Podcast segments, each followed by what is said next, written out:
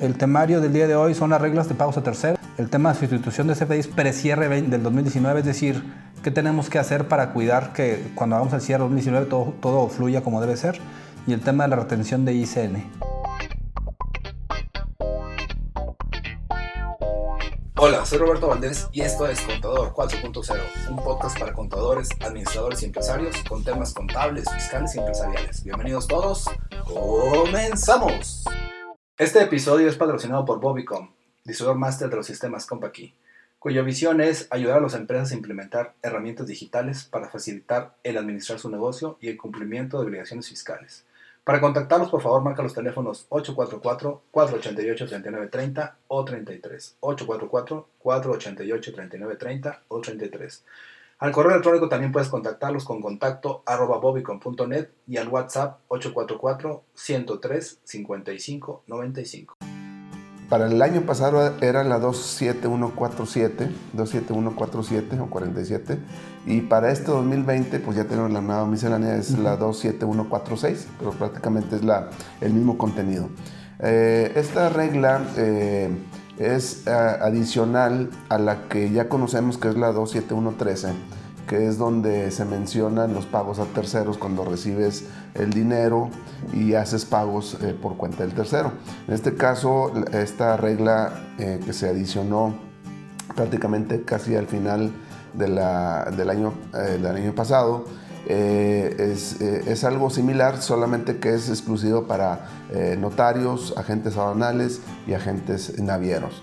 Eh, al respecto, eh, prácticamente se, se mantiene eh, el, procedimiento donde los, los, terceros que hacen estos pagos a través de los agentes aduanales o notarios, pues le, le, facilitan el recurso a estos notarios o agentes aduanales para que hagan pagos de impuestos o de algunos gastos relacionados con la operación que están llevando a cabo. Es común que en el, caso de los notarios, obviamente, lo, ahora sí que lo más común es hacer un, procedimiento de compraventa de un inmueble, que es algo común, y obviamente eh, pues eso eh, trae como consecuencia el pago de impuestos, registros, y, e incluso pues obviamente también los honorarios del, notario. Igual sucede con los agentes aduanales reciben eh, el flujo de parte de sus clientes para hacer pagos, obviamente, de, eh, relativos a la importación de los, de los bienes que, están eh, por ahí manejando.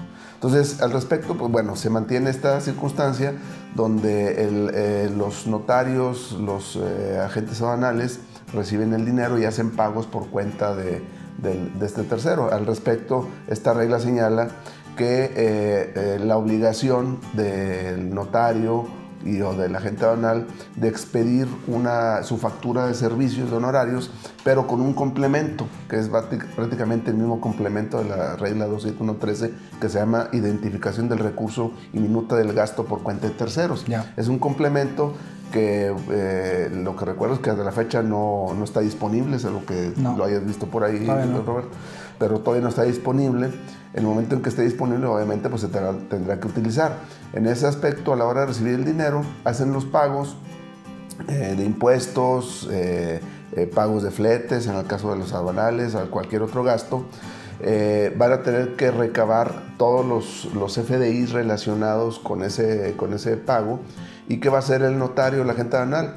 Va a expedir su recibo de honorarios, o de, ya sea el notario o la gente aduanal, le va a adjuntar eh, este complemento eh, que, estamos comentando y eh, adicionalmente le va a tener que adjuntar todos los FDIs que vienen relacionados en el complemento. Es decir, viene el impuesto, pues obviamente va a tener un CFDI del pago de los impuestos o de los gastos relacionados. Se tiene que anexar a, realmente los, los CFDI que se hayan que haya recabado con motivo de esta operación de pago en terceros.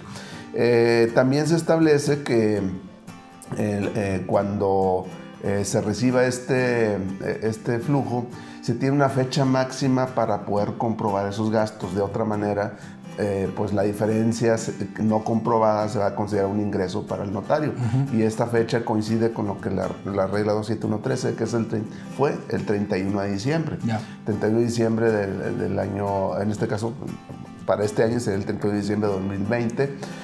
Y eh, con una salvedad, aquellas operaciones que hayan tenido lugar durante el mes de diciembre eh, se tiene hasta el mes de marzo del, año siguiente. De tal manera que, por ejemplo, en el 2019, si hubo operaciones eh, relacionadas con notarios, agentes aduanales durante diciembre, se tendrá hasta el 31 de marzo del 2020, ¿no? para poder eh, comprobar esos gastos. De otra manera, se va a convertir en un ingreso para, para el notario. Entonces, sí es importante tomar nota, sobre todo este tipo de contribuyentes, notarios, agentes aduanales, que se haga un análisis de los eh, eh, eh, conceptos por los cuales recibieron recursos para pago de, gastos y que pues los mismos deben, estar comprobados o debieron estar, haber estado comprobados al 31 de diciembre y si fueron durante el mes de diciembre pues tendrán hasta el mes de marzo. Entonces sí es importante hacer esa, eh, esa relación, porque de otra manera la autoridad pues va, a considerar que esa diferencia no comprobada es un ingreso acumulado. Entonces es importante eh, considerar esta nueva regla, repito, es la regla 27146 para 2020 y que eh, pues es aplicable a todas las operaciones que realizan este tipo de de eh, contribuyentes, notarios y agentes aduanales. Hay nada más como complemento, Contor. La última vez que platicamos ese tema, que lo vimos más de manera general por tema de terceros, y dijimos que ellos caían en su puesto, obviamente adicionados a algunos otros. Decíamos que algunos ya tienen la buena práctica de, de, de entregarte dos cuentas bancarias y te dicen, mira, los pagos de impuestos me lo pones aquí y los pagos de mis honorarios me los pones acá. El objetivo es que también para ellos sea claro qué tienen que facturar ellos como un ingreso como tal, porque es el servicio que te, están dando, y el otro es un gasto que se tiene que comprobar de una forma o de otra. Yo este año pasado hice varios trámites ahí con notarios y ese es como yo lo operaba, simplemente son... es una práctica, es una práctica, de hecho en la regla 27113 sí te menciona de dos cuentas, aunque siempre existió la duda si era cuenta bancaria o cuenta contable, al final eh, se ha creado que puede ser una cuenta contable, no necesariamente otra cuenta. Es correcto. Pero por salud eh, eh, fiscal y, este, pues claridad. y, claridad. y transparencia, creo que lo, sí se sugiere tener dos cuentas también bancarias para poder hacer ese tipo de, de movimientos y, tener identificados cuáles son los recursos que se utilizan para pago de gastos. Y, y, la otra pues son los, los ingresos eh, normales de sus honorarios. Que en teoría, contador, una vez que todas las operaciones por las cuales fuiste contratado, esa cuenta de gastos tendría que blanquear, que quedar en cero. Porque, que ceros, porque si no va a suceder esto que estamos comentando. Si no está comprobado, la diferencia va a ser un ingreso para, para eh, el, notario o, el, en general el tercero, porque también la regla 27113 señala la, misma circunstancia. Está bien. Ok, bueno, eh, pasamos a cuál, a ver la de el ICN. ¿Se gusta contar una vez? ICN, bueno, ya comentamos de hecho la semana pasada algo relacionado con esto y de hecho fue motivo de precisamente de, la, de lo que se publicó este lunes eh, pasado en el diario de Coahuila. Eh, lo pueden ustedes ver por ahí eh, también de manera digital en, el diario de Coahuila. y, pero básicamente se, se enfocó, me enfoqué eh, en, analizar los, los, problemas o enunciar los problemas que eh, se están teniendo eh, a la hora de implementar este cambio.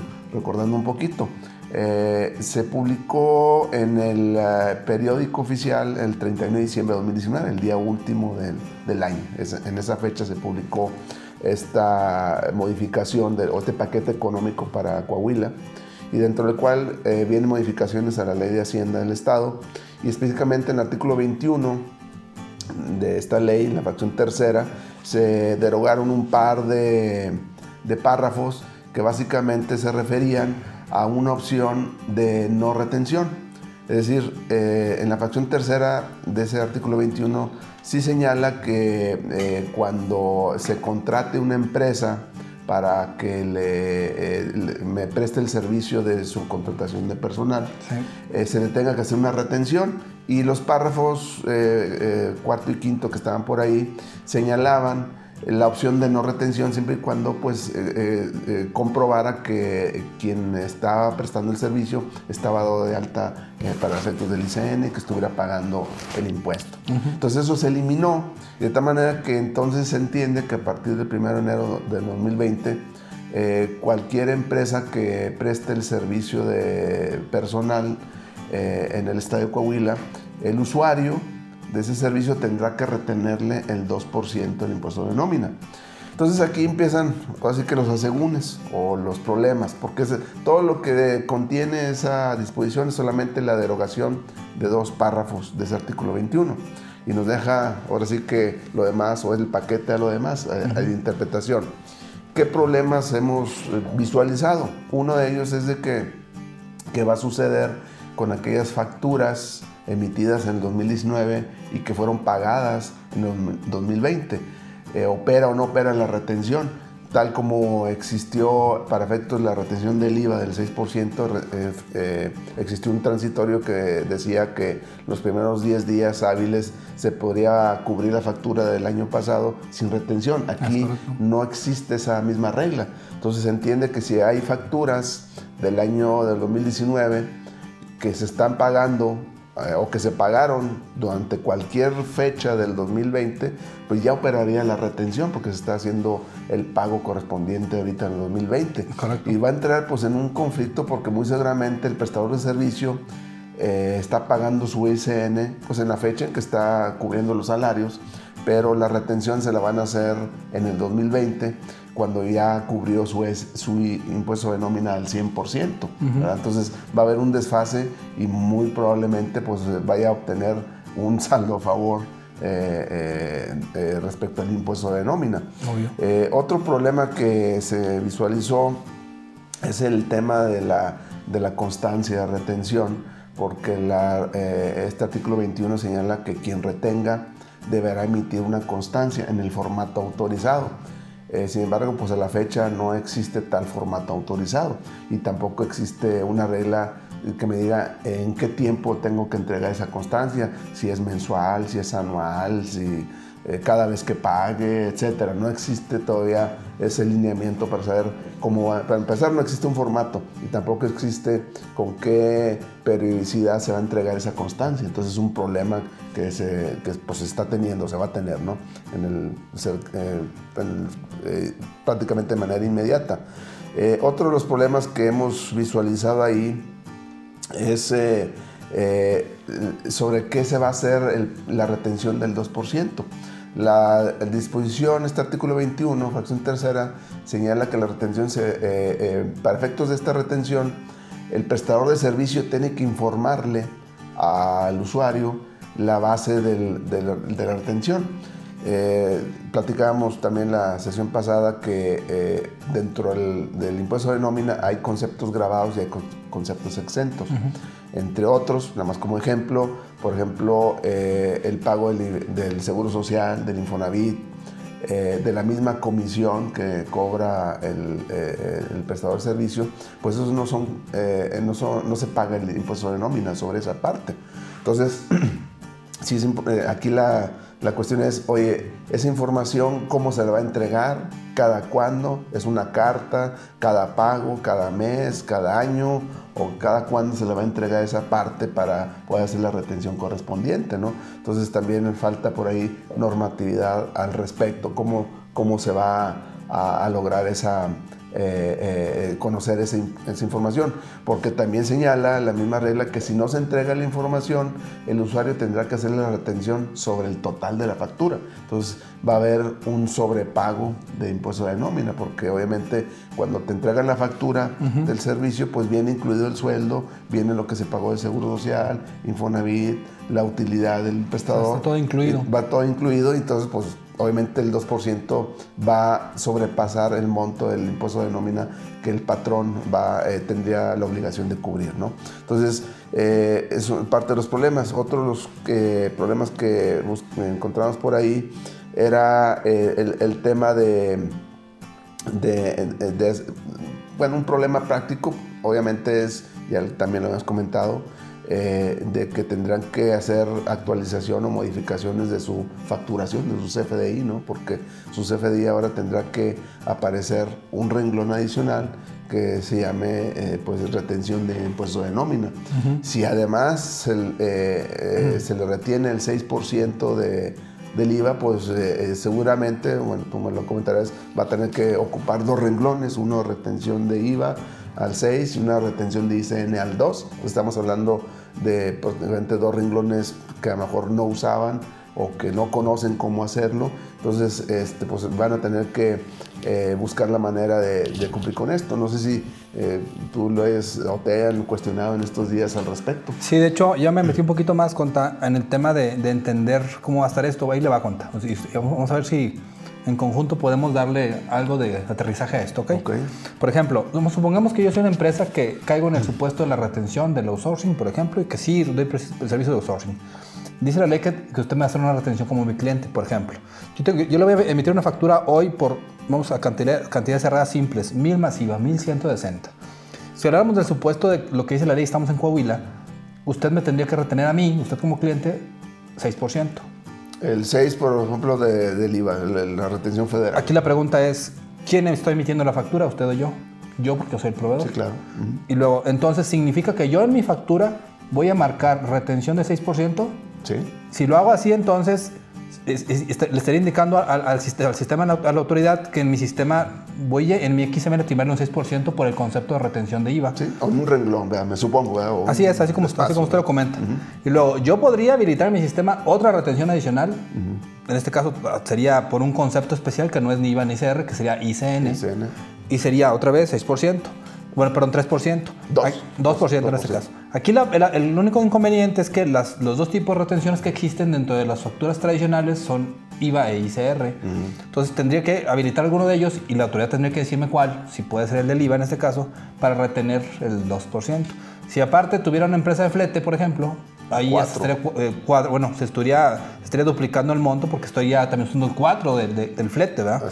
Entonces sería problemático porque en los campos habilitados de forma original para un XML no me dan, entre comillas, para hacerlo así. Pero quién, digo, hay una pregunta ahora sí, pero ¿quién marca esos límites?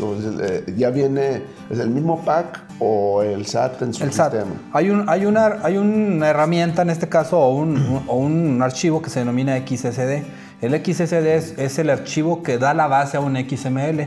El XSD es el que tiene que, el PAC tiene que validar que se arme de forma correcta en cuanto a los campos, con todas las caídas de los campos, para que, se pueda, para que pueda ser timbrable. El, el PAC de ninguna forma él puede decir, ah, ahora te voy a habilitar. No, tiene que Hacienda liberar un XSD para que esto pueda ocurrir.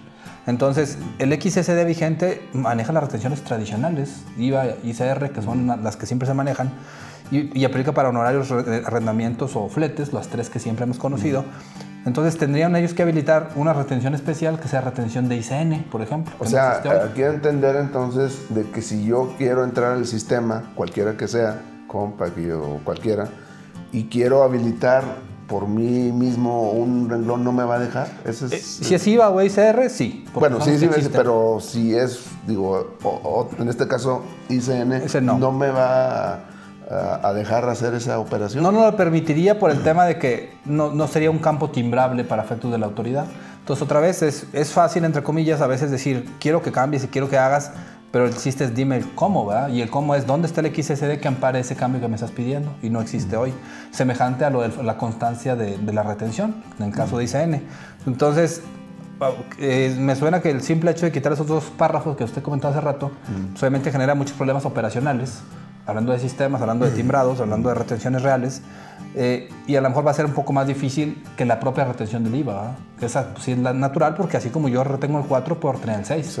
Y, lo que... de hecho el rango, si no recuerdo, en el, el, padrón o patrón, no sé cómo se llame, eh, de, eh, donde vienen los lineamientos, el rango es de 0 a punto 16. O sea, puedo ser desde 0 hasta punto, hasta que, punto 16. Que, que, que el punto sería el 100%. El 100%, ¿verdad? Del, en este caso, IVA, ¿verdad? Eh, cae en ese, en ese rango, obviamente. digo que también es otro tema que ya abordamos de que pues, la se está queriendo generalizar la retención del, del IVA al 6% a todos los servicios. Ya comentamos, o la opinión es de que no necesariamente es así, ¿verdad? Hay opiniones eh, que, eh, y sobre todo de empresas, eh, lo, creo que lo comentamos, empresas grandes de la localidad, pues agarraron parejo, agarraron, emitieron un comunicado, ¿sabes qué? El servicio te voy a retener sea el servicio que sea. Es correcto. Entonces hay casos de eso, ¿verdad? sí, que obviamente no, yo no, yo no comparto el tema que lo hagan porque implica que si la autoridad ve que está recibiendo tanto dinero de esa empresa que es muy grande o de las que sean, que son varias, simplemente decir, pues ya yo de aquí soy, o sea, si ya vi que me dieron un chorro lana a través de este medio, pues sabes que modifica la ley para que sí sea para todos. Pues sí, eso es lo que puede suceder. Y la verdad, de la, eh, me regreso un poco con la retención del 6% federal de IVA eh, pues eh, hasta hoy todavía no hay eh, una posición oficial, ¿verdad? Ah, lo que hay ahorita es información del chat fiscal, Prodecon ya se expresó, el, Instituto Mexicano de Contadores Públicos también, pero al final de cuentas pues nada de eso es oficial. Entonces no quisiera pensar que a lo mejor esta falta o este silencio sea para este, pues, eh, para tener un poco de ventaja o ventaja por parte de la autoridad. Ojalá me equivoque. Ojalá, pero sí parece ventajoso. entonces, vamos a ver qué, sucede con eso. Bueno, entonces igual así lo, esperemos que pronto se resuelva porque sí hay mucha incertidumbre el día de hoy para, para ese tema. Para ese tema, ok. Bueno, y este, el otro tema tiene que ver también con los FDIs eh, emitidos con errores. Eh, también esto, si mal recuerdo, fue al final del año pasado que salió en, el, diario de Coahuila o a principios de este año.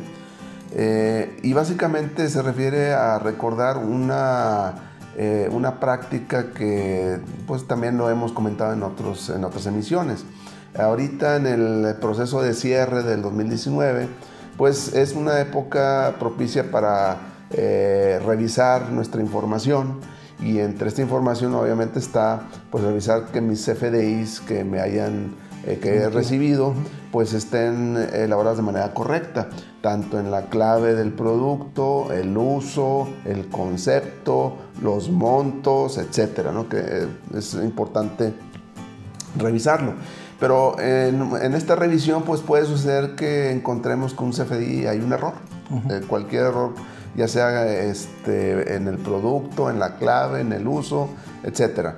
¿Qué podemos hacer al respecto? Bueno, la sugerencia aquí es que eh, tomar lo que dice la guía de llenado eh, al respecto, donde señala la opción de que eh, se puede tomar la, pues la facilidad de lo que se llama una sustitución de un CFDI.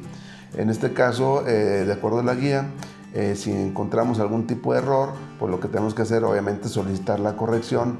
¿Cómo? A través de que se emita un, eh, eh, bueno, se cancele el CFDI anterior, que en este caso, hacer una cancelación para efectos de que posteriormente se emita otro, no, se, no se requiere la autorización del cliente para la cancelación. se cancela el CFDI, eh, y eh, se emite otro eh, y en el espacio del CFDI relacionado se marca o se debe marcar la clave 04, sustitución de los CFDI previos, para efectos de que mantenga la información y el efecto fiscal del, del CFDI original. respecto al fundamento legal, pues tenemos el artículo 27, fracción 18 de la ley de impuesto a la renta, donde señala que para efectos de, los, de la comprobación de las erogaciones, pues se va a tener eh, la fecha en que se realicen las mismas o a más tardar antes de presentar la declaración anual. O sea, tenemos hasta antes de presentar la anual, hasta el 31 de marzo, en caso de personas eh, morales, en el caso de personas físicas hasta el 30 de abril, para eh, eh, poder sustituir esos, esos, eh, esos folios. Entonces, insisto y repito, pues es una época propicia para hacer esta revisión y en su caso hacer esta sustitución de, de CFDIs. siempre y cuando se realiza, importante anotar la fecha, antes de presentar la declaración anual eh, del- de- en este caso del 2019. No sé si también aquí te hayan pedido ese tipo de servicios, te hayan pedido o alguna, a- algún tip al respecto. Pues más que- básicamente los tips. Es un hecho, bueno, como ustedes saben, yo soy representante, de- de- en este caso de Compact, soy Master Compact aquí en, en Coahuila.